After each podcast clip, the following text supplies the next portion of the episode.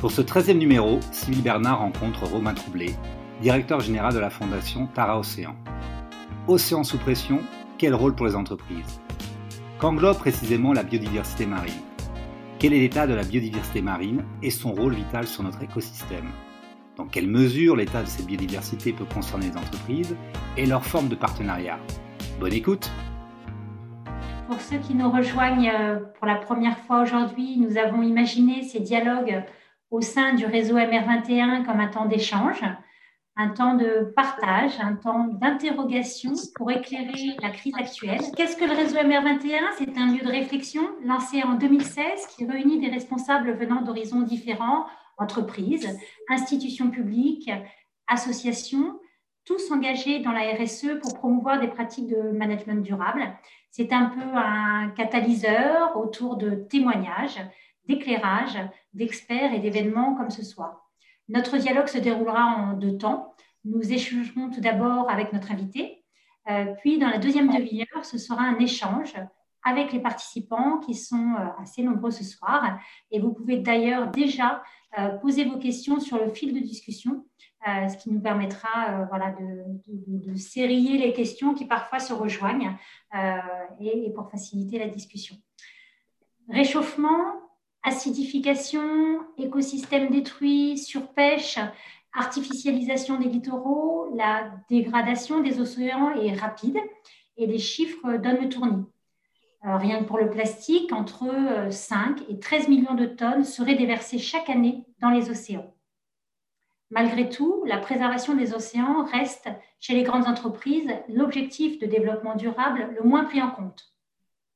La prise de conscience s'est faite sur le climat, pas encore réellement sur les milieux marins. Romain Troublé, la fondation euh, Tara Océan est la première fondation reconnue d'utilité publique consacrée à l'océan en France. Vous avez un poste d'observatoire spécial à l'ONU sur les océans. Des recherches très pointues sur les écosystèmes marins ont pu être menées euh, lors de vos expéditions scientifiques, symbolisées par la, la goélette Tara. Pouvez-vous nous expliquer ce qu'est la biodiversité marine? En effet, c'est un concept assez flou finalement, on a du mal à se représenter, et nous dire ce qui l'affecte et est-ce qu'on doit être inquiet de son état? Alors, ça c'est une vaste question. Merci Sybille. Écoutez, bonsoir à tous. Euh, effectivement, je, m'occupe de Tara depuis 17 ans maintenant, depuis qu'on a lancé ce projet il y a pas, toutes ces années, et, et on parcourt la planète depuis ce jour-là, depuis ce temps-là à la rencontre des écosystèmes surtout et de cette biodiversité marine dont vous parlez. Alors, qu'est-ce que c'est la biodiversité marine? Euh, Bien sûr, ce qui nous vient à l'esprit d'abord, c'est euh, les mammifères, euh, les baleines, les dauphins, tout ce qui nous a fait rêver quand on était gamin. Quand on, quand, on, suivait Cousteau, par exemple, pour les, la génération qui est à peu près en ligne ce soir, là. on arrivait ça, on arrivait de ces, ces, ces, images sous-marines qui étaient les premières qu'on n'avait jamais vues. Hein. On a cette idée de, de, de, d'espace foisonnant de vie. Effectivement, il y a beaucoup de vie. Dans la mer, c'est là qu'il y en a le plus d'ailleurs, hein, euh, sur la planète. Euh, et donc, on connaît bien les, voilà, la biodiversité, c'est tout ça. C'est aussi les poissons.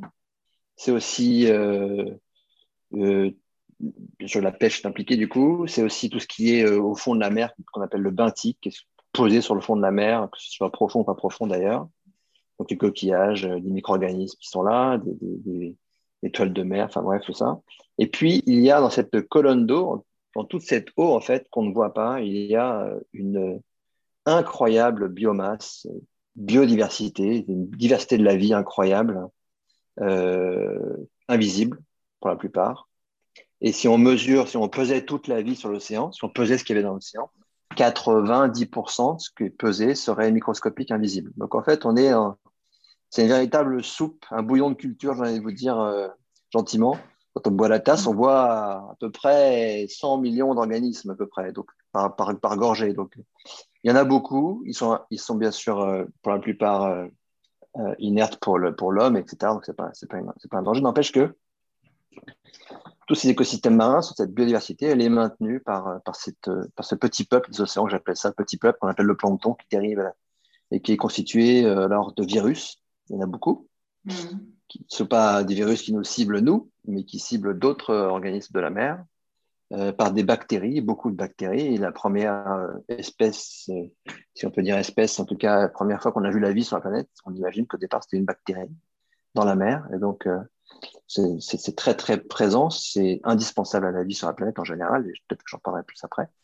Il y a aussi des microalgues qui font comme les arbres sur la planète, sur, sur, le, les, sur les terres. C'est-à-dire que ces microalgues, elles sont vertes, elles ont de la chlorophylle, elles font de la photosynthèse, donc elles produisent de l'oxygène et elles stockent du carbone en échange. Euh, et elles le font très, de façon très importante, puisqu'une fois sur deux, aujourd'hui, euh, quand on respire, on respire grâce à cet euh, oxygène produit par ces écosystèmes marins, mmh. qui sont microscopiques, qui font quelques microns, et qui sont, et qui sont euh, très abondantes partout euh, dans l'océan. Et puis, il y a tous les organismes qui mangent tout ça. Et qui, qui mangent cette matière première, on appelle ça cette, cette euh, matière organique, et qui, qui, sont de petits animaux, qui, petits insectes de la mer, hein, euh, et qui sont eux-mêmes mangés par des poissons, etc. Donc c'est vraiment cet écosystème microscopique qu'on ne voit pas loin des, loin des yeux, loin du cœur, qui est à l'origine de beaucoup de services écosystémiques, on appelle ça. L'océan nous fait respirer, l'océan pour la moitié, l'océan nous fait chaque jour euh, stocke chaque jour un quart ou 40, entre un quart et 40% du CO2 émis chaque jour dans l'atmosphère. Il le stocke dans l'eau, puis finalement au fond des océans pour des millions d'années en fait. Aujourd'hui, quand on, pêche, quand on pêche, quand on prélève du pétrole, ce n'est que du plancton finalement qui a sédimenté, qui a s'est transformé au fil du temps, euh, au fil des millions d'années. Donc c'est une matière fossile parce qu'au départ c'était vivant, c'était des micro-organismes. Et le charbon, par contre, c'est du bois. Donc, c'est deux choses différentes, mais c'est vraiment la vie à chaque fois qui a apporté cette, ces ressources. Et finalement, qui a stocké l'énergie solaire pendant des millions d'années et qui l'a transformée en énergie fossile plus tard. En gros, si je vous fais rapidement le. Mm. si on raccourcit beaucoup le discours. Mais c'est un peu ça, finalement. Le bilan, le bilan énergétique, il est là. Euh, et puis, bien sûr, après tout ça, tous les organismes qui. Alors, pourquoi c'est important et, quel est le problème? Vous avez énuméré beaucoup de, beaucoup de problèmes hein, euh, au début de votre intervention, Sybille. Euh, effectivement, la température, l'océan se réchauffe. Hein. Il est estimé que depuis 200 ans, 90% de la chaleur qu'on a émise dans l'atmosphère a été absorbée par l'océan. Il s'est réchauffé jusqu'à 800 mètres de profondeur. Pas beaucoup, hein, pas de 10 degrés, il n'est pas mis à bouillir, vous avez bien vu. Mais par contre, il prend 1 degré, 1 degré 5, 0,5 degré à 800 mètres de profondeur. C'est beaucoup d'énergie en fait. Hein. et ça perturbe beaucoup les écosystèmes, notamment beaucoup les bactéries qui sont très dépendantes de la température euh, euh, en général, sur Terre, mais aussi dans l'océan. Dans notre intestin aussi.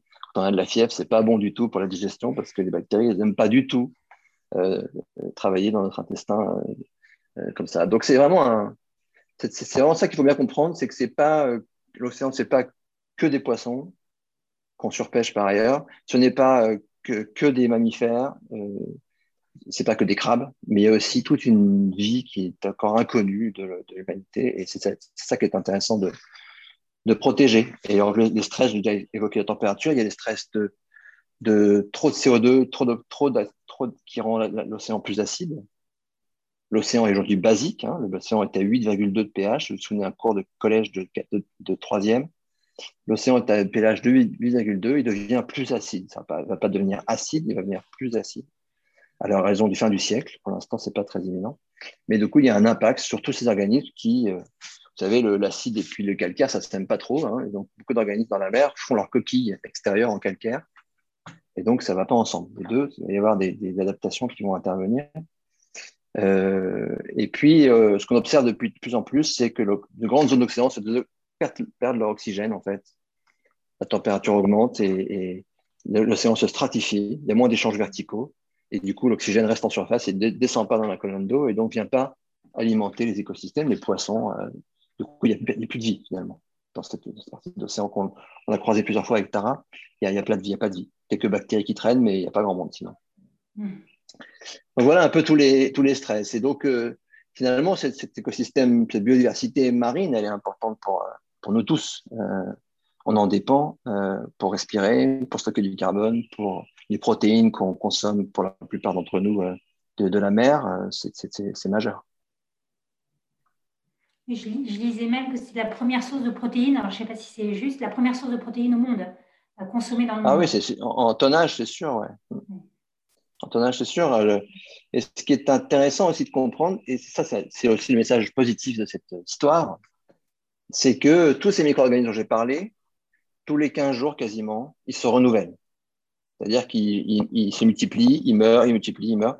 Et donc, il y a une vitesse d'évolution, d'adaptation très, très forte dans l'océan, de, cette, de cette partie de la mer, qui fait que, effectivement, dès que quand vous voyez un récif corallien détruit, par exemple, euh, dans le Pacifique, on l'a déjà vu plusieurs fois avec Tara en 2016-2018, quand on a fait une mission de deux ans là-bas, mm. euh, et bien, cinq ou six ans plus tard, le récif redevient comme si c'était un, passé, en fait. Donc en fait, la, nature revient. on dit que l'océan, en ce moment, c'est un mot très à la mode, résilience. L'océan est très résilient en fait. Et donc dès qu'on lâche une pression sur un écosystème, sur une aire marine protégée, un port-cros par exemple, pas de loin de Marseille, on voit très bien que la vie revient, que, les poissons reviennent, que la biodiversité revient. Donc ça, c'est encourageant. Et c'est, à mon avis, un, facteur clé d'engagement pour euh, les entreprises, bien sûr, hein, dans la vie de tous mm. les jours, les entreprises, mais aussi le politique qui, en, l'espace de peut-être deux mandats, peut avoir des résultats sur une décision qu'il a prise. Voilà, bah, c'était une bonne transition avec ma deuxième question sur euh, un petit peu euh, le rôle des entreprises. Euh, on l'a vu, donc il y a eu, des, études qui ont été faites. C'est une entreprise sur, sur sept qui prend en considération l'ODD 14 hein, sur la vie aquatique. alors, pourtant, elles sont assez concernées, hein, à plus d'un titre, et je pense qu'elles ont un rôle majeur à jouer mais elles ne savent pas toujours euh, ni où ni comment. Euh, donc, pouvez-vous nous dire en quoi euh, bah, l'état de la biodiversité, justement, concerne les entreprises et comment elles peuvent, elles peuvent agir concrètement? En fait, on a, on a, un enjeu majeur tous ensemble, hein, c'est que, que ces écosystèmes, cette biodiversité, elle, rend des services incroyables, chaque, chaque, vitaux, hein, c'est vitaux en fait. Notre biodiversité intestinale, elle, elle, nous rend un service vital c'est qu'elle transforme ce qu'on ingère en, aliments disponibles pour notre corps pour vivre. Dans l'océan, il y a, l'équivalent en fait de ces biodiversités qui transforment, consomment, recyclent tout un paquet de, services vitaux finalement à l'équilibre planétaire. Donc, on dépend tous de cette biodiversité et c'est le sujet mmh. aujourd'hui qu'on a bien compris les enjeux climatiques, de changement climatique, de réchauffement de la planète, de montée de la mer, ça on a tous à peu près bien compris. Euh, par contre, l'impact de tout ça sur la biodiversité, c'est encore un très peu connu. Et deux, euh, les gens, on a du mal à comprendre en fait euh, qu'est-ce qu'elle fait cette biodiversité pour nous tous les jours en fait. Hein. Et ben, elle nous fait beaucoup, elle, est, très, grandement responsable de, tout ce que j'ai dit à l'instant, protéines, respiration, stockage de carbone, etc. Donc l'enjeu et l'échelle est tellement vaste, en fait tellement grande en fait que ça, ça implique tout le monde, y compris l'entreprise bien sûr. Euh, il y a un chiffre qui, est communément utilisé, c'est que chaque année on dépense les, les, États de la planète, enfin on dépense 50 milliards de dollars euh, chaque année pour protéger la biodiversité. Les trois quarts sont financés par les États aujourd'hui. Hein. c'est des parcs naturels, c'est des programmes de recherche, c'est des aires marines protégées. Euh, c'est tous ces outils-là qui sont mis en place et qui sont maintenus. Et on estime qu'il faudrait 150 milliards de dollars chaque année pour protéger la biodiversité efficacement. Ça veut dire qu'en fait, il faut changer d'échelle et il faut, il faut que tout le monde s'implique dans la transition. La transition écologique dont tout le monde parle, c'est pas que pour faire, pour euh, faire plaisir euh, pour le climat, c'est aussi sur la biodiversité que c'est un impact majeur. Mm. Euh, donc, donc voilà, donc je pense que ça c'est important. et, je suis d'accord avec vous que l'ODD 14 est très compliqué à appréhender en fait, parce que quand déjà, déjà les entreprises, il y en a une multitude de modèles différents, de chaînes de valeur différentes, très compliqué à, à généraliser quelque chose, de trouver. Quand on est effectivement pêcheur, on a un impact direct sur l'ODD 14 quand on est transformateur de la pêche également, mais quand on fait des produits, euh, c'est moins évident. Quand on produit des alimentaires euh, terrestres, c'est moins évident. Euh, et, donc, c'est compliqué à faire comprendre les entreprises qu'elles ont un levier sur, sur cet enjeu de l'océan, sur cette biodiversité, sur, tout ça. Mais il y en a un, parce que il, y en a un. on aime bien toujours en entreprise pouvoir mesurer estimer l'impact qu'on a, euh, mesurer pour pouvoir améliorer, pour pouvoir dire qu'on a progressé dans l'année suivante, en fait. Et c'est très compliqué de mesurer finalement le lien. C'est ça qui ça qui rend la, le 14 très singulier, c'est qu'en fait, on a beaucoup de mal à mesurer l'impact d'une entreprise, d'une chaîne de valeur, d'une activité professionnelle sur la biodiversité marine précisément. C'est quasiment impossible en fait. Il faut bien se le dire. Mais par contre, il y a des effets indirects on a tous, l'entreprise, euh, on consomme tous de l'eau, on rejette beaucoup d'entreprises rejettent de l'eau dans l'écosystème, dans les bassins versants. Toute cette eau, bien sûr, elle va à la mer à la fin. Euh, aujourd'hui, ce qu'on observe en mer, c'est beaucoup de. Un des stress qu'on observe en mer, c'est le plastique, on voit beaucoup, ou des produits chimiques, c'est pareil. Ils viennent de la terre et ces produits chimiques, finalement, on voit bien qu'ils coulent, des, ils, coulent ils, fuient de notre environnement, ils fuient de notre euh, économie, en fait. Et donc, c'est, comment, au niveau de l'entreprise, je peux me mobiliser pour euh, mieux, mieux gérer mes flux et, et, et mes achats déjà, acheter correctement mmh. vis-à-vis de l'océan et gérer mes flux qui, qui émanent de mon activité au jour le jour. Ça, c'est un sujet qui, qui, qui, a in fine, un impact sur la, sur la, sur la mer. Il y a eu des initiatives, euh, c'est Alliance euh, to End Plastic Waste. Euh, je crois que c'est l'année dernière, il y a deux ans, des, des, multinationales qui ont créé cette alliance mmh. avec des fonds qui vont jusqu'à 1,5 milliard, je crois, sur les cinq prochaines années. Qu'est-ce que vous pensez de ce genre d'alliance, de, coalition, de, de Parce que je crois qu'il y a Total, il y a Exxon, Shell, Suez.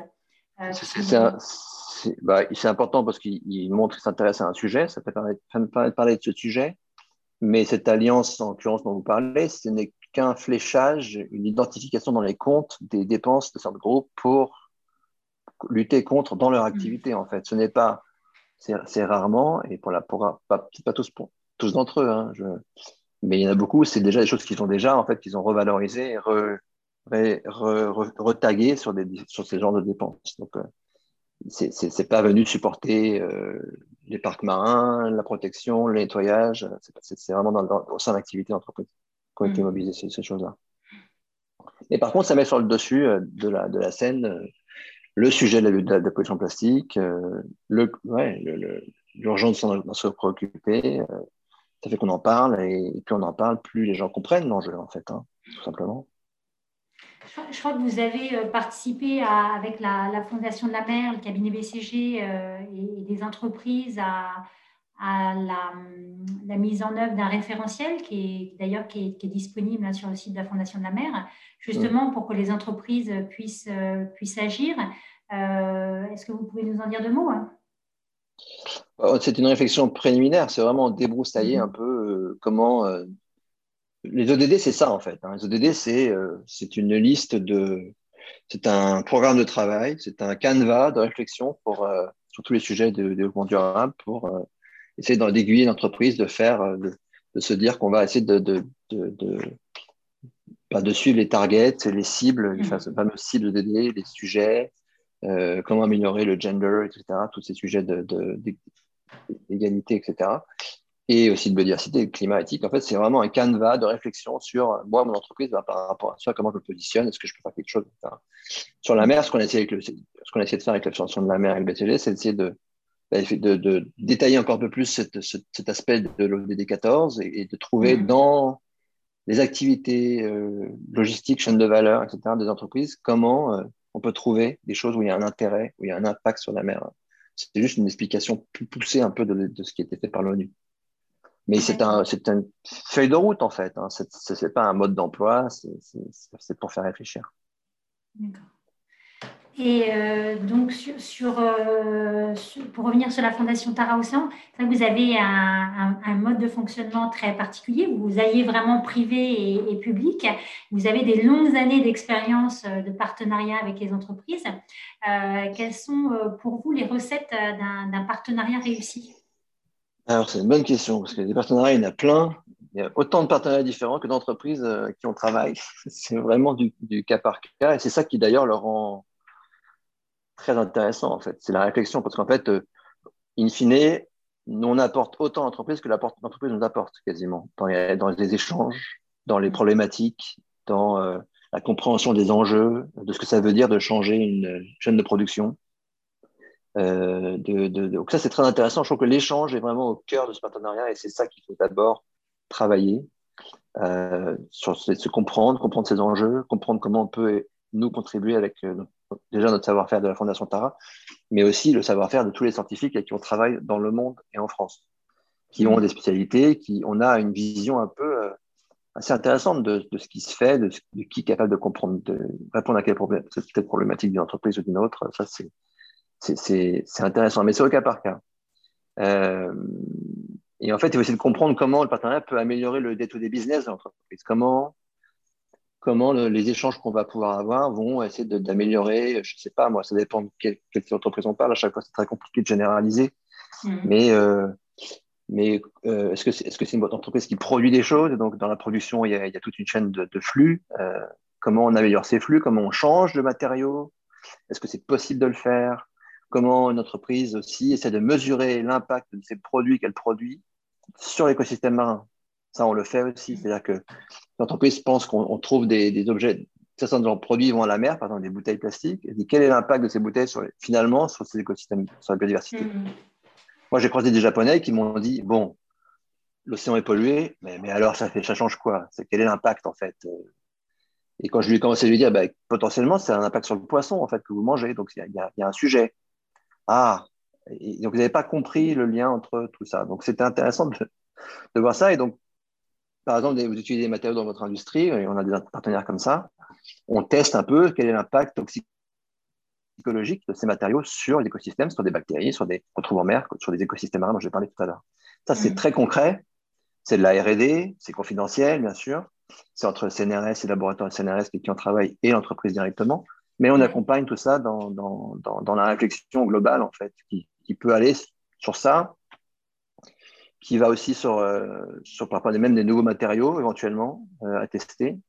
Euh, on a aussi eu beaucoup de réflexions sur comment quelque part comment circulariser mon business en fait. Comment je produis des choses, c'est consommé, c'est à la fin ça finit quelque part, je ne sais pas où.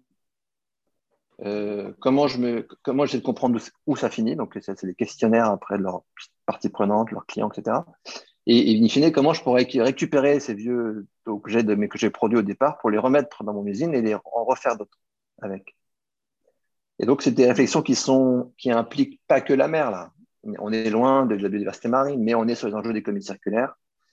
Euh, et on est très présent là-dessus, puisqu'on passe notre temps, nous, à essayer de, convaincre le politique d'être ambitieux sur ces enjeux de plastique de, dans la loi, dans l'économie circulaire, dans le pacte emballage, qui sont très, techniques français aujourd'hui, mais on va jusque, on va jusque là. Mais il y a une chose que je voulais vous dire aussi, c'est que pour que, ce soit, pour que ça marche, il faut que, il faut que la gouvernance soit impliquée. C'est-à-dire que ça marche pas si c'est seulement le directeur de RSE d'une entreprise qui veut, qui veut faire. Déjà, lui, il arrive à faire beaucoup. Déjà, quand il veut, il peut faire beaucoup de choses euh, à son niveau. Hmm. Mais si on veut être ambitieux, si ça rentre dans le business davantage, il faut que ça soit porté par, la, par, par le management de l'entreprise, par les fondateurs, par les actionnaires. Euh. Et, c'est, ça, ça demande beaucoup de pédagogie et de, et de, de, de, compréhension des enjeux, en fait, hein, à, court, moyen et long terme. Hmm. Et comment vous choisissez vos entreprises mécènes? Alors, vous nous avez dit que c'était très particulier. Chaque, chaque mécène, euh, c'est particulier, hein, j'ai bien compris, mais est-ce qu'il y, a des. Voilà, on rejoint finalement l'ODD 17 sur les partenariats pour la réalisation des objectifs. Euh, bien sûr. Comment vous faites?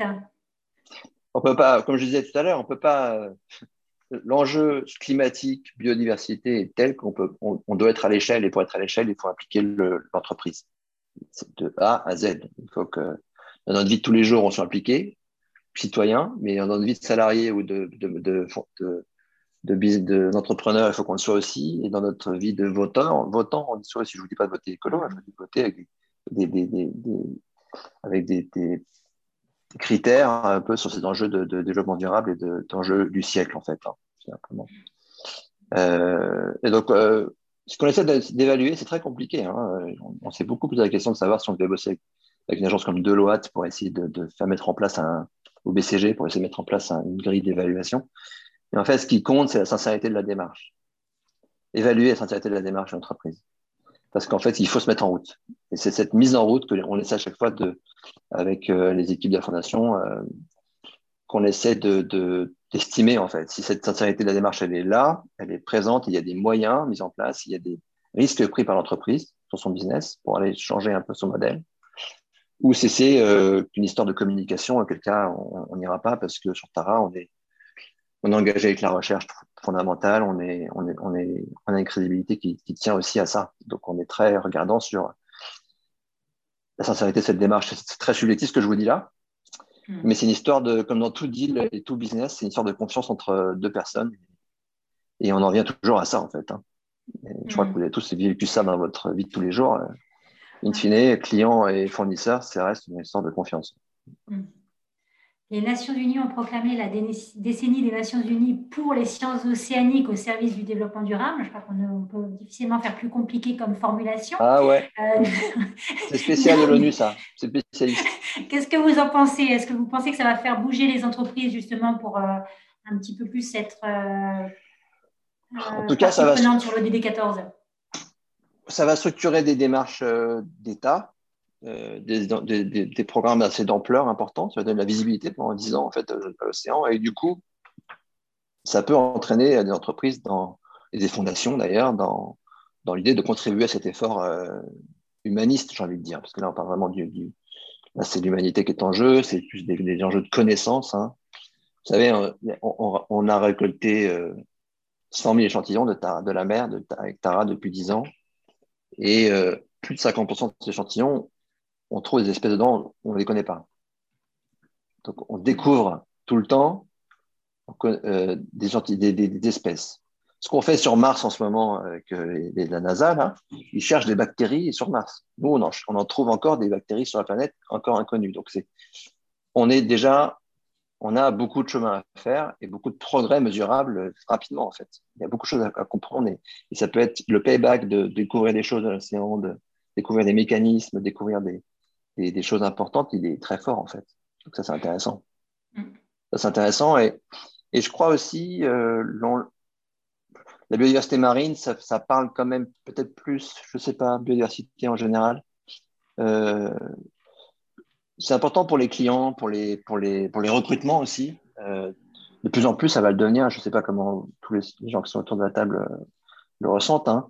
mais de plus en plus, les recrutements, les gens veulent savoir ce que fait l'entreprise pour le bien commun, euh, pour l'intérêt général un peu, quel est le sens de tout ça?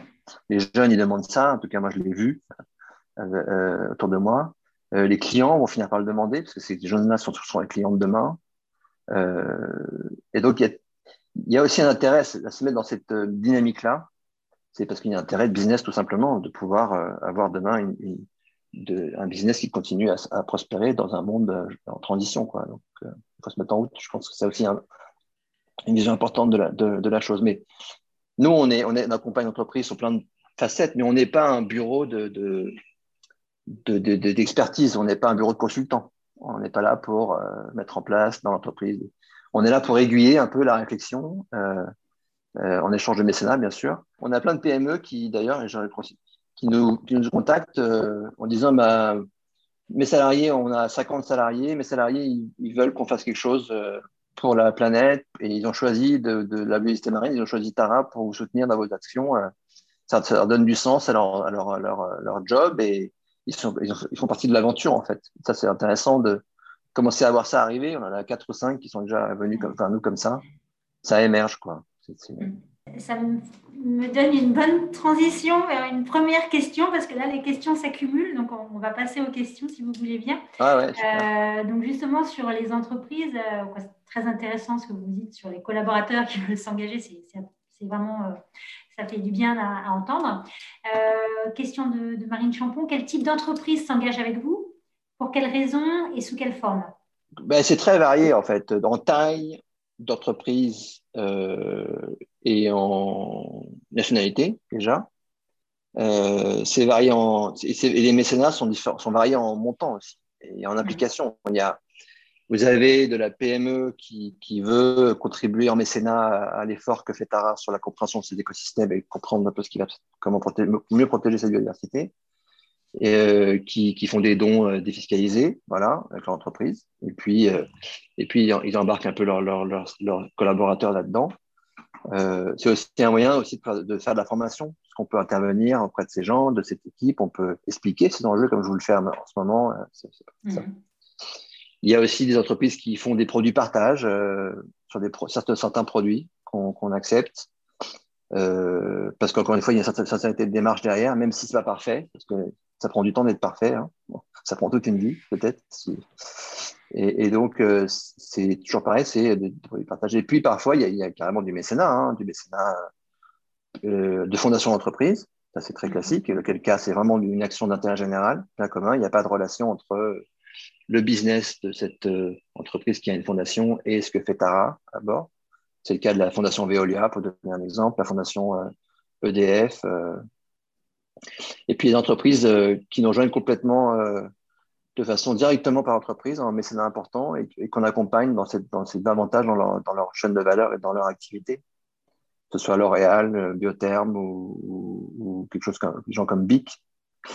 Et puis, qu'est-ce que je peux vous dire d'autre? Et puis, il y a aussi des entreprises qui font beaucoup de pro bono, qui nous mettent à disposition des ingénieurs, des informaticiens, des... on a besoin de beaucoup de, de beaucoup de savoir-faire sur les missions de Tara, souvent assez innovantes et donc, euh, Altran, par exemple, nous met à disposition 4, 5, 6 personnes par an, quasiment, euh, euh, pour aider la fondation à faire ce qu'elle a à faire dans tous ces domaines. Mais on n'a que 22 salariés aujourd'hui, c'est petite, petite, ah. petite PME, Tara. Ah. Mais le budget aujourd'hui, pour vous donner une idée, c'est 3 millions d'euros, 4 millions d'euros par an. Alors, j'ai une question sur le rôle du transport maritime. On en a beaucoup parlé pour un certain canal euh, la semaine dernière. Donc, quel est le rôle du transport maritime dans ces enjeux et quelles recommandations feriez-vous? Bah, le transport maritime, c'est très efficace. Hein. Ça transporte 90% des biens de consommation de la planète et ça n'émet que 2,5%, je crois, du gaz à effet de serre euh, aujourd'hui. Donc, c'est au tonnage, c'est très efficace, hein, c'est indéniable. Mmh. Euh, il a fait des progrès. Euh, il a fait des progrès. Il y a beaucoup moins de naufrages aujourd'hui qu'il y en avait il y a une dizaine d'années. Il y a à peu près, à peu près un, naufrage tous les trois jours dans le monde aujourd'hui. Hein, donc on est un naufrage à chaque fois, c'est avec des pertes de carburant souvent. Mmh. On l'a vu récemment à l'île Maurice. On a, se souvient d'Erika, on se souvient de Claude Valdez, on se souvient des catastrophes comme ça. et, et ça, ça, c'est un, un secteur qui bouge quand même pas mal, qui voit bien qu'il n'a pas le choix aussi de bouger, hein, parce, que, parce que la demande est là, parce que les enjeux climatiques sont là. Il y a eu beaucoup de travaux faits sur les ballasts. Les, les bateaux ballastent dans un port, donc prennent de l'eau dans un port, et puis traversent la planète, et puis arrivent, déversent l'eau qu'ils ont pris dans le port d'avant. Et souvent, ils organismes encore vivants et qui sont, qui sont pas du tout là où ils, étaient, où ils sont arrivés. Donc, c'est un, un, problème d'invasion d'espèces non, d'espèces invasives. Euh, donc voilà, donc il y a un rôle, il y a un rôle à améliorer la réglementation, il y a un rôle à consommer plus efficace sur le, l'enjeu le plus efficace sur à la fois sur la consommation de gaz à effet de serre, les, sur le, sur le, la pollution atmosphérique, euh, sur, euh, sur la sécurité des bateaux et des formations des équipages, ça c'est évident. Mm-hmm. Après, sur la biodiversité marine en tant que telle, tout ça dont j'ai expliqué là, c'est le bruit. Il y a un enjeu sur le bruit aujourd'hui pas mal d'ONG qui s'intéressent à ça, de scientifiques aussi qui s'intéressent à l'impact du bruit sur les, écosystèmes. Et beaucoup ont été très surpris de voir ce qui s'est passé au dernier confinement, où il n'y avait plus de bruit d'un seul coup pendant, trois, pendant deux mois. Mm-hmm. Et où on a vu revenir un paquet de, tout un paquet de mammifères, d'espèces de, près du littoral, en fait. On voit bien que on voit bien qu'il y, a une relation entre le bruit et puis la répartition des espèces sur la planète. Mm-hmm. Mm-hmm. Mais, euh, mais voilà, après, pendant très longtemps, euh, les bateaux mettaient leur poubelle à la mer parce qu'on ne savait pas, parce qu'on pensait que la mer était tellement énorme à l'échelle d'un humain qu'on pouvait tout y jeter, tout y prendre euh, sans trop se poser de questions. Et on voit bien aujourd'hui qu'il y a des limites. On les touche, les limites, de, façon très forte hein, en ce moment. Oui, un peu comme la finitude de la Terre, la finitude de l'océan. ouais. Et l'infini. Et c'est pas grand. Hein. Si je vous montre, si je vous montre une, une, vue relative de la taille de la planète et de la taille de l'océan, vous allez, vous allez être très, très surpris. C'est très petit l'océan. C'est une, une, toute l'eau de la planète tient dans une sphère qui fait la, qui a pour diamètre la, distance nord-sud de la France. Vous voyez? Vous mettez une, sphère sur la France, une sphère, toute l'eau de la planète tient là-dedans.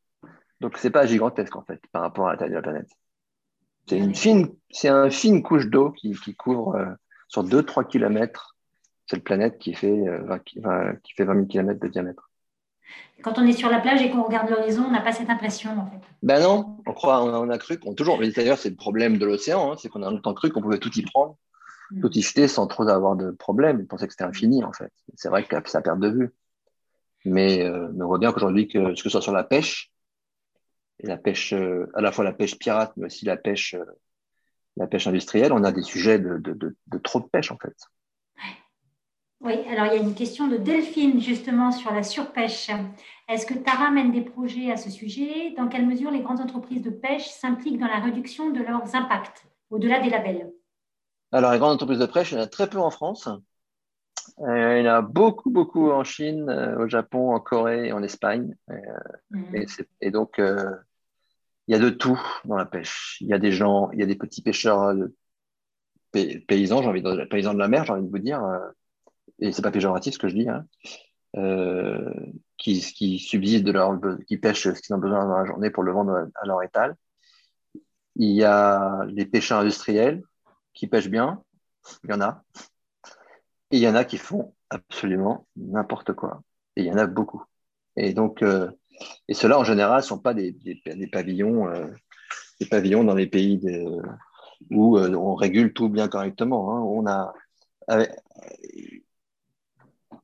il y a des sujets, il y a beaucoup de sujets sur les quotas euh, aujourd'hui.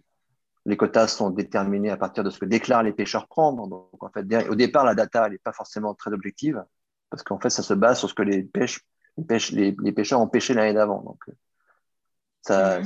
si on augmente, la pression, on le nombre de bateaux, à pêcher plus, on va croire qu'il y a plus de poissons, mais en fait, c'est parce qu'on a fait plus, plus de bateaux pour le faire. Donc, c'est pas simple de, de, de, de, Donc, nous, on ne travaille pas sur la pêche directement. Euh, mais on travaille, euh, on essaie de comprendre comment euh, finalement ce poisson il mange, il mange des organismes plus petits que lui et comment on peut mesurer l'état d'un écosystème en, regardant ce qu'il mange justement, en faisant des modèles basés sur ce que les sur les poissons ont besoin de ont besoin pour pour se développer. Donc c'est là-dessus qu'on travaille aujourd'hui. C'est un boulot qui a commencé il y a 4 ans, qui va encore durer 4-5 ans. Mais on essaie d'apporter de l'objectivité en fait dans cette dans ces quotas de pêche avec des données scientifiques mesurées et pas des, des, des, des données prises déclaration, déclaratives des, des, mondes de la pêche. Mm. on a navigué il n'y a pas plus tard que deux mois, on a navigué vers le sud, euh, vers la Patagonie, et euh, on est au large de l'Argentine, et, et en une nuit, une nuit, on a croisé 150 euh, bateaux de pêche de 70 mètres de long sur les sur l'équivalent de 60 km par 3 km de large, un rectangle et ils pêchaient tous la même chose. Et, ce genre de pêche-là, il faut, il faut qu'on arrive à la stopper parce qu'en fait, ils sont en train de, de, de, vider l'océan de, sa ressource. Quoi. Hmm. Et, bien sûr qu'il faut pêcher. Je ne suis pas contre, je suis pas du tout, je suis pas en train de vous dire plus manger de poisson, mais, mais il, faut, il faut manger avec modération, comme on dit. J'ai une question de Audrey. Vous développez une approche scientifique et vous accueillez des artistes à bord de la goélette. Que pensez-vous de l'hybridation des expertises? Travaillez-vous aussi avec d'autres types de connaissances, par exemple savoir indigène, etc. Pensez-vous que cette hybridation soit nécessaire pour faire vraiment changer les comportements en matière de développement durable? J'adorerais avoir sur Tara emmené des, la réponse, elle est oui. La hybridation, je pense que c'est décloisonner notre société, notre, notre façon de penser, c'est essentiel. Et on le voit euh, à bord, alors à bord entre des artistes et des scientifiques, c'est un peu les mêmes loustiques, hein, les deux populations. Hein. Ils ont tous un peu les mêmes euh, idées de penser à côté, un peu comme on dit, comme disait Einstein, penser un peu à côté, penser un peu à côté de, des dogmes. Euh, ils s'entendent très bien. Ils s'entendent très bien sur les concepts aussi, parce que le scientifique passe son temps, à conceptualiser des problèmes. Et là, les artistes, ça marche bien. Mais moi, j'adorerais emmener sur Tara en expédition avec les scientifiques des, des patrons de pêche, des patrons de grosses entreprises de pêche, euh, des patrons qui, qui, qui, ont, qui ont bien compris l'impact qu'ils avaient euh, dans, leur, dans, leur, activité sur, sur les écosystèmes en général, pas forcément marins d'ailleurs. Hmm. Parce que quand on met le doigt dedans, quand on, met les mains dans, quand on met les mains dedans, comme nous, on a les mains dedans toute la journée, tous les jours de l'année euh, depuis 17 ans, euh, on se rend compte de beaucoup de choses en fait. On le voit en fait. On voit le plastique qu'on pêche, euh, on, on, voit on, on, voit, on voit plein de choses en fait. On voit les produits chimiques, on voit, plein de choses. L'intelligence collective et l'utilisation, c'est pas facile à mettre en place, mais c'est très très, je crois que c'est très très bénéfique pour l'entreprise, pour le modèle d'entreprise. On a parlé de la pêche, on a parlé du transport maritime. Euh, en fait, y a-t-il un secteur en particulier qui doit évoluer en urgence pour réduire la pression sur les océans? Un secteur en particulier? Il y a le secteur. Euh, bah, aujourd'hui, la pression que tout le monde, tout le monde a compris, euh, tout le monde comprend de plus en plus, c'est la pression de pollution de plastique. Euh, et les produits qu'on met sur le marché, tout ce qui est, tout ce qui est le, le, les emballages à usage unique, ça c'est un sujet urgent. Maintenant, si vous demandez à un scientifique, et c'est quoi l'impact de ce plastique sur les écosystèmes? Est-ce que ça empêche les poissons de manger? Est-ce que ça tue? Est-ce que ça Il n'aura pas la réponse parce qu'ils ont commencé à travailler là-dessus il y a 5 ou 6 ans en fait seulement. Hmm. On a pris conscience de ce problème il y a, il y a 7 ans. C'est-à-dire que on est, des, on est au tout début de la connaissance de ces enjeux-là. Et donc, euh, ils n'ont pas la réponse à tout malheureusement, mais il faut faire jouer euh, cette espèce de principe de précaution, qui n'est pas facile toujours à appliquer et à faire comprendre. Euh, et faire comprendre que c'est l'affaire de tous, cette, histoire. Quoi. Euh, euh, voilà. Et puis, est-ce qu'il y a des entreprises qui, ont un impact direct sur l'océan? Bah, Les entreprises de pêche, évidemment, sur les stocks. Mm-hmm.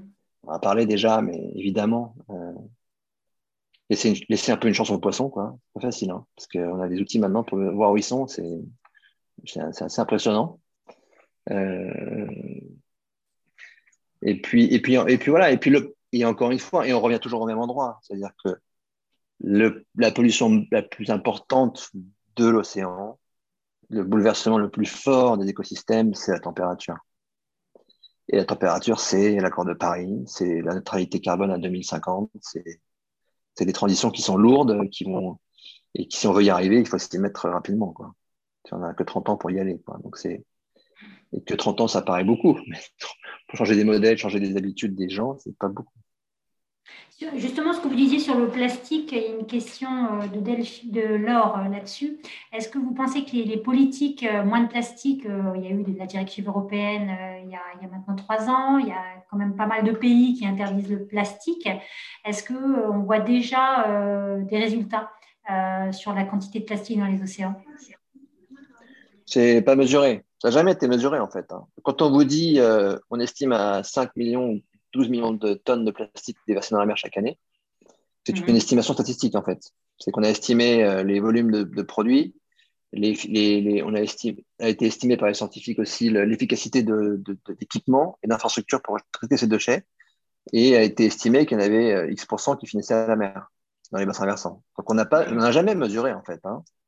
Et c'est pour ça qu'on a fait une mission avec Tara en 2019 sur, sur 10 fleuves européens pour remonter et voir ce qui sort des fleuves. C'est pour avoir une première idée de, de quoi on parle en fait, hein, parce qu'on n'a pas trop d'idées de ce qui sort, en fait. pas trop mesuré en fait jusqu'à maintenant. Donc oui, les politiques ça bouge. Euh, oui, il y a des vraies questions qui sont posées par les industriels parce qu'ils sont certains sont certains qui sont très consumers se rendent bien compte que leurs clients de dans 5 ou 10 ans n'auront pas les mêmes euh, façons d'acheter que nous, mmh. leurs clients d'aujourd'hui. Et donc, comment ils s'y préparent Donc, il y a des vraies réflexions profondes. Hein, et il y en a certaines entreprises qui mettent des millions et des milliards sur la table pour s'adapter et pour préparer cette, future consommation. Euh, ça, bouge quand même. Il y a un pacte en France qui vaut ce qu'il vaut, mais il, y a, il y a un dialogue entre distributeurs, metteurs sur le marché et puis ONG, dont on fait partie nous, avec le VVF. Euh, c'est très technique tout de suite, c'est archi technique. Euh, c'est dans, ça va dans les formules des plastiques, etc. Donc c'est très, très dur hein, tout ça. Mhm. Moi, je crois qu'il y, y, a vraiment un espoir et on est en train, on est en train, on est en train d'évoquer euh, un traité international sur le plastique, comme on a eu un traité international sur les, les gaz, les, les, gaz fluorés, sur l'ozone. Hein, quand on était gamin, on avait un problème mhm. d'ozone. Moi, j'ai ça en tête, hein. un trou d'ozone. Oui. Et, bon, c'est différent jaune parce que c'est quelques producteurs, c'est un gaz, c'est le même gaz pour tous. Et il y a une solution de remplacement très peu coûteuse qui a permis de tout changer en, en 10-15 ans. Là, sur le plastique, on est sur 22 euh, résines, 21, 22 résines, et certaines toxiques déjà en tant que résine, hein, qu'il faut qu'on arrête. Ça va être le sujet de traité, traité international, ça. Et puis surtout, il y a à peu près 2000 produits chimiques qu'on appelle des plastifiants, qui rendent ce plastique plus dur, plus mou, coloré, etc., ou anti-feu, par exemple, euh, qui, elles, par contre, sont, un, toxiques pour, beaucoup, et euh, même si elles sont en REACH, euh, ça, passe à travers REACH, la, la, toxique et surtout, ça, toutes ces molécules empêchent le recyclage à grande échelle. En fait. Parce que chaque plastique qui a une molécule différente de l'autre va pas pouvoir être recyclé même, dans le même processus. Donc, on n'arrive pas si on ne change rien à ça, on n'arrivera jamais à massifier en fait euh, les gisements et à faire qu'une économie circulaire soit rentable. Mais on y va, doucement, pas assez vite comme toujours, mais il faut voir le verre à moitié plein, toujours. Surtout dans, dans le job qu'on fait chez Tara. Alors, une question de Valérie et Alex sur les fermes éoliennes en mer. Qu'est-ce que vous en pensez? Euh, vaste débat. Euh, ça a permis quand même au Danemark d'être neutre en carbone, hein, cette histoire d'éoliennes en mer. Alors, il y, a des, quelques, il y a quelques sujets sur le bruit que ça peut faire et comment ça peut, comment ça peut déranger les écosystèmes. Et, et là-dessus, il n'y a pas beaucoup d'études très valables sur ce sujet. Donc, ce n'est pas encore très clair. Donc, on pourrait, mettre le principe, on pourrait mettre le principe de précaution en jeu, et en même temps, on voit bien qu'on a un problème de gaz à effet de serre, donc euh, lequel est le plus important C'est un, arbitrage qu'il faut, il faut que le politique fasse. Euh, euh, voilà, par contre, on n'en veut pas de l'éolienne dans notre, dans, nos campagnes parce que ça fait, parce que c'est pas beau, parce que encore que, encore que moi, mes enfants, ils adorent les éoliennes, ils trouvent ça très beau, très esthétique, très graphique euh, dans la, campagne. C'est pour ça que les générations passent et en fait la perception des choses change et donc il ne faut pas non plus euh, toujours rester un peu ouvert. Je crois que c'est important. Et, voilà, non, écoutez, c'est une source d'énergie qui doit entrer dans le mix énergétique, c'est évident. Si on veut se passer euh, à la fois de, du, des énergies fossiles et, et moins dépendre du nucléaire. Alors, la Fondation Tara fait partie de la IC Alliance. Quelles sont les actions concrètes que vous menez avec eux? Y a-t-il des initiatives euh, françaises ou européennes qui visent spécifiquement la haute mer? Alors, il y a des. Nous, on est IC Alliance, on est le seul, euh, je crois, le seul euh, partenaire européen, en tout cas français, c'est sûr, mais européen aussi, je crois, depuis très longtemps, depuis dix ans, je crois, depuis que ça a été lancé. Et parce qu'en fait, avec Tara, on a, on a échantillonné beaucoup en haute mer plus de la moitié des échantillons qu'on a collectés sont collectés en haute mer. En fait, on a une mhm. visibilité et, très forte de la haute mer. Et aussi, ce qu'on a échantillonné, c'est, nous, c'est les gènes. On chez Tara, on a, cette particularité d'avoir fait venir dans les sonographie très tôt, parmi les premiers, la technologie de la génomique, de l'ADN, etc. Et donc, on a une collection de gènes incroyable. Et donc, on a une, compréhension de cet, enjeu des ressources génétiques marines, qui est un des enjeux clés de cette négociation internationale sur la haute mer, euh, de pour sa protection et, surtout pour continuer à, ce qu'on puisse faire de la recherche, parce qu'en fait, on n'y connaît rien du tout, tout ça. Hein. Il y a des gènes, 90% des molécules qu'on a trouvées dans la mer sont inconnues de, l'humanité. On ne sait pas à quoi elles servent, à quoi elles sont actives, qu'est-ce qu'elles font, qu'est-ce qu'on peut en faire demain, aucune idée. Donc il y a là quand même une richesse euh, incroyable qu'il faut continuer à, protéger et en même temps à pouvoir étudier. Et, si on ferme l'accès à la haute mer, on va avoir des problèmes de connaissance, ça c'est sûr. Et si on ne régule pas, on va voir ce qui se passe aujourd'hui, c'est-à-dire qu'on ne peut pas arrêter un, bateau qui fait n'importe quoi en haute mer, qui pêche n'importe quoi, qui relargue ce que vous voulez du gasoil. On ne peut pas l'arrêter sauf à contacter l'état du pavillon dans lequel il est enregistré. Et souvent, ces bateaux-là ne sont pas enregistrés dans les, dans les états où le téléphone sonne. Une question de Marina. Qu'en est-il de l'extension des aires euh, marines protégées? C'est vrai que lors du One Planet Summit, il y a eu des déclarations qui ont été faites, je crois, pour, euh, par rapport à la mission de conservation du littoral. Euh, mm. Mais sur l'extension des aires marines protégées, qu'est-ce que, qu'est-ce que vous en pensez? Est-ce que vous pensez il y a, il y a, plusieurs niveaux. Un moyen a niveau, niveau français. Ouais. Où là, il y a un vrai débat en disant il faut faire le président s'est engagé à faire des AMP, 30% du territoire maritime et 10% en, en, en, en, stricte protection. Euh, il faudrait, ce qui est, le débat, c'est qu'en fait, on veut que les, façades maritimes françaises aient des aires marines protégées assez bien réparties et qu'on fasse pas, on fasse pas plutôt une grande aire protégée euh, au Kerguelen, dans l'océan Indien, Mhm. Et on fait 30% d'espace maritime français là-bas et puis on est content. Non, il faut pour que ça marche, il faut qu'il y ait un réseau d'armes marines protégées en fait. Il ne faut pas des grandes. Moi, je crois qu'il ne faut pas des grandes. Surtout en France, on ne peut pas faire des grandes parce qu'on est partout. On n'a pas beaucoup de place comme les Américains. Et donc, on a une vision forcément où on doit faire avec. Euh, Et donc, il y a un vrai sujet aujourd'hui de comment on fait un, réseau d'armes protégé qui permet de protéger, protéger davantage les ressources et garantir de la pêche aux pêcheurs, etc. Euh, ça, c'est un sujet majeur. Et puis, il y a une initiative internationale qui est de 30 by 30, protéger 30% des océans d'ici 2030, qui va être poussée très fortement en Chine à la fin de l'année, dans la Convention sur la biodiversité, par euh, les ONG, euh, nous, Tara notamment, mais aussi pas mal de pays qui veulent absolument aboutir à ça, dont la France. Mais c'est un outil, à la fois c'est un outil qui paraît tellement évident, et on le voit bien que ça marche, hein, vous voyez ça Porcro, je prends toujours Porcro comme exemple, mais il y a la mer d'Iroise, c'est pareil en Bretagne, ou euh, des îlots au large du Pacifique euh, colombien qui ont été protégés. On voit une biomasse de requins, de poissons incroyable euh, dans cet endroit-là. Donc ça fonctionne très très bien en fait. Mais par contre, aujourd'hui, on essaie de prouver que ça a aussi un impact sur le climat. C'est-à-dire qu'une mer protégée stocke plus de carbone qu'une zone d'océan non protégée. C'est plus compliqué à démontrer, mais un, ce serait un levier important pour plaider pour, en tout cas. Euh, donc, que pensez, une question de Véronique. Que pensez-vous des récifs artificiels et plus précisément des musées sous-marins? Euh, J'en pense du bien. Euh, les récifs artificiels, il y en a beaucoup au Japon. On, a, on a été au Japon. alors, moi, par contre, vous pouvez m'éclairer là-dessus parce que c'est vrai, je ne suis pas sur le sujet.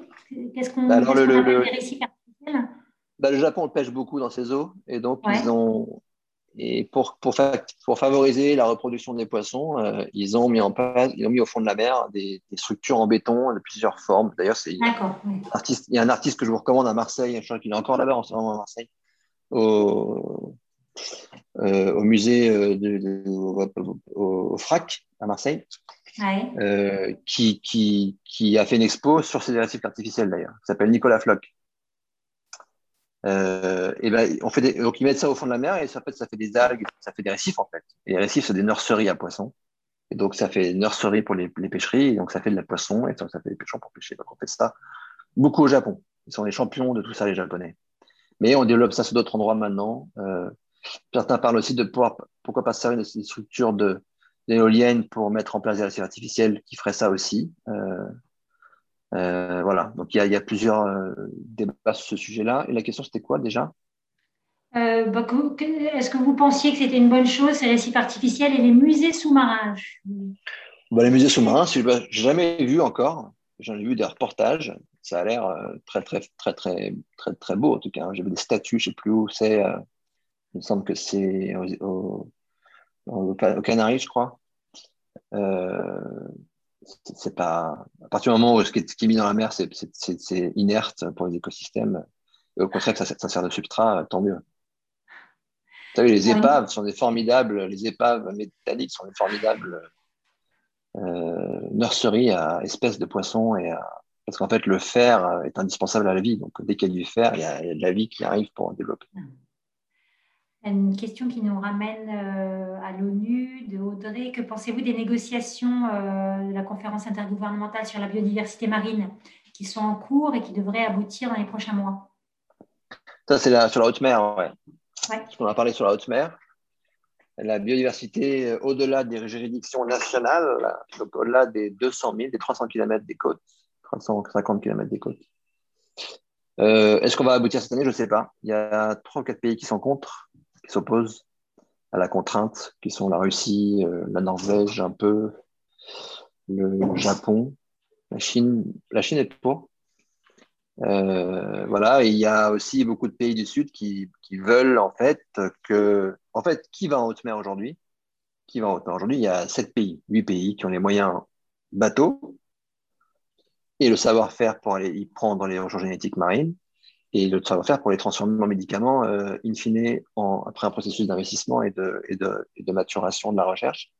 Mm-hmm. Et les pays en voie de développement n'ont pas cette capacité-là. Et donc, si on ouvre l'accès à la haute mer, comme, comme on demande les pays, tous les pays, là, et eh ben, nous, on veut une garantie qu'il y a un fonds qui va être créé, qui permettra de, nous de financer la formation de nos équipes de chercheurs, de nous équiper, nous, les pays du Sud aussi, pour aller aussi profiter de cette et bénéficier de cette euh, manne, euh, de cette potentielle richesse de la mer. Alors, ils ont, ils ont, bien sûr, la pêche est hors de ça. Hein. La pêche était sortie soigneusement par les Russes et par quelques autres pays.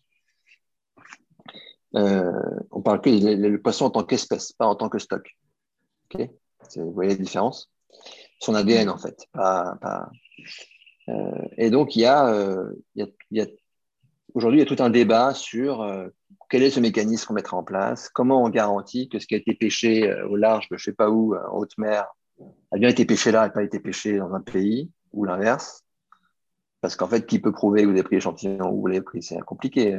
Quand ça revient à la fin à une bactérie, c'est compliqué de prouver ça dans, le temps. Trouve que ça va prendre 10-15 ans à étudier. Donc, il y a pas mal de problématiques comme ça qui ne sont pas encore euh, réglées, mais qui, sont, euh, qui vont, on espère, donner lieu à un traité. C'est le seul traité négocié aujourd'hui à l'ONU, c'est important. Ça représente la moitié du globe en surface. Mmh. Donc, on ne fait pas n'importe quoi comme traité. Euh, et il vient compléter finalement le droit de la mer qui a été, euh, qui a été euh, en 82, qui a été déployé en 82 et qui vient traiter finalement ce qui avait été oublié en 82. En 82, on avait géré la navigation, on avait géré la souveraineté des pays, on avait géré le fond marin parce qu'on pensait qu'il y avait beaucoup de ressources pétrolières et, minières. Mm-hmm. Et on n'avait pas géré la colonne d'eau, on pensait qu'il n'y avait rien là-dedans. Et maintenant qu'on voit des gènes, eh ben, il, y a il y a pas mal de ressources et de gènes et de potentiellement richesses. Voilà, donc c'est en train de compléter ça finalement. Et il y a beaucoup de pays du Sud qui, pensent qu'il y a des milliards, des milliards, des milliards à se faire avec ces ressources-là. C'est un peu différent, la réalité est un peu différente. Alors, je suis vraiment désolée parce qu'il y a encore beaucoup de questions, mais euh, on doit terminer parce qu'on essaye de terminer à l'heure. Euh, donc, euh, bah, je vais vous remercier de votre présence parmi nous ce soir. Puis je vous remercie parce que je pense que vous êtes résolument optimiste. Euh, donc ça fait du bien. On n'a pas le choix. Vous savez, moi j'ai deux enfants. J'ai pas le choix d'être optimiste en fait, d'être trouver des solutions pour euh, améliorer ce qui se passe. Donc euh, il faut être, il faut être optimiste. On, pas, de toute façon, on, avance que si on voit le bien à moitié plein. Hein. Ça c'est sûr. Hein. Quand on va, quand on part à la guerre, on pense qu'on va la gagner, hein, la guerre. Sinon on part pas à la guerre. Donc c'est pas pareil. Et je vais vous souhaiter bonne chance dans vos engagements pour, euh, pour l'océan qui en a bien besoin. On l'a compris ce soir. Euh, ce fut vraiment un grand plaisir euh, de vous accueillir. Bah, écoutez, merci. Pour ceux qui veulent en savoir plus sur les expéditions scientifiques de la Fondation Tara, il y avait des questions, on n'a pas eu le temps de les poser. Bah, je conseille bien sûr de visiter votre site qui est extrêmement bien fait, qui est très très riche. Il y a beaucoup de contenu. il va changer, il va changer dans deux mois. Hein. Ah, dans deux mois, il sera beaucoup mieux, beaucoup mieux, beaucoup mieux. Et puis, euh, bah, en fait, j'ai retrouvé dans mes étagères, parce que j'avais été vous voir en fait en 2012 à une exposition euh, sur les quais de Seine. Alors, j'ai retrouvé ce livre qui est très beau. Et euh, si certains d'entre vous ont l'occasion de se le, se le l'acheter, parce qu'il est magnifique, il y a des photos absolument superbes. donc voilà, un livre sur les expéditions scientifiques de Tara ah qu'on peut encore trouver. Voilà, moi c'était l'exemplaire que j'avais ah. acheté dans et puis, vous pouvez me trouver sur LinkedIn euh, si vous voulez euh, continuer à discuter euh, tranquillement. Hein, mais, Merci. Merci beaucoup. À bientôt. Merci beaucoup. Et puis, donc, au bout de l'intérêt qu'ont soulevé les deux premières émissions sur la biodiversité, ben, on va consacrer un troisième dialogue, en fait, sur ce thème au mois de juin, avec comme invité une entreprise. Voilà, on est en train d'y travailler.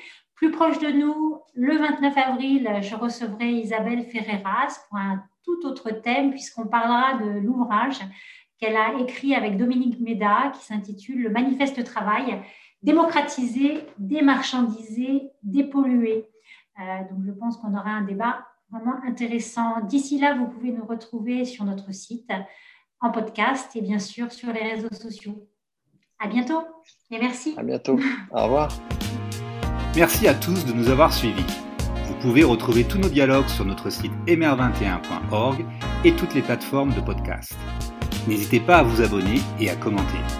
A très bientôt pour notre prochain dialogue Emer21 le 29 avril en présence d'Isabelle Ferreras, professeure de sociologie à l'Université de Louvain, chercheuse associée à Harvard et membre de l'Académie royale de Belgique sur le thème Comment démocratiser l'entreprise?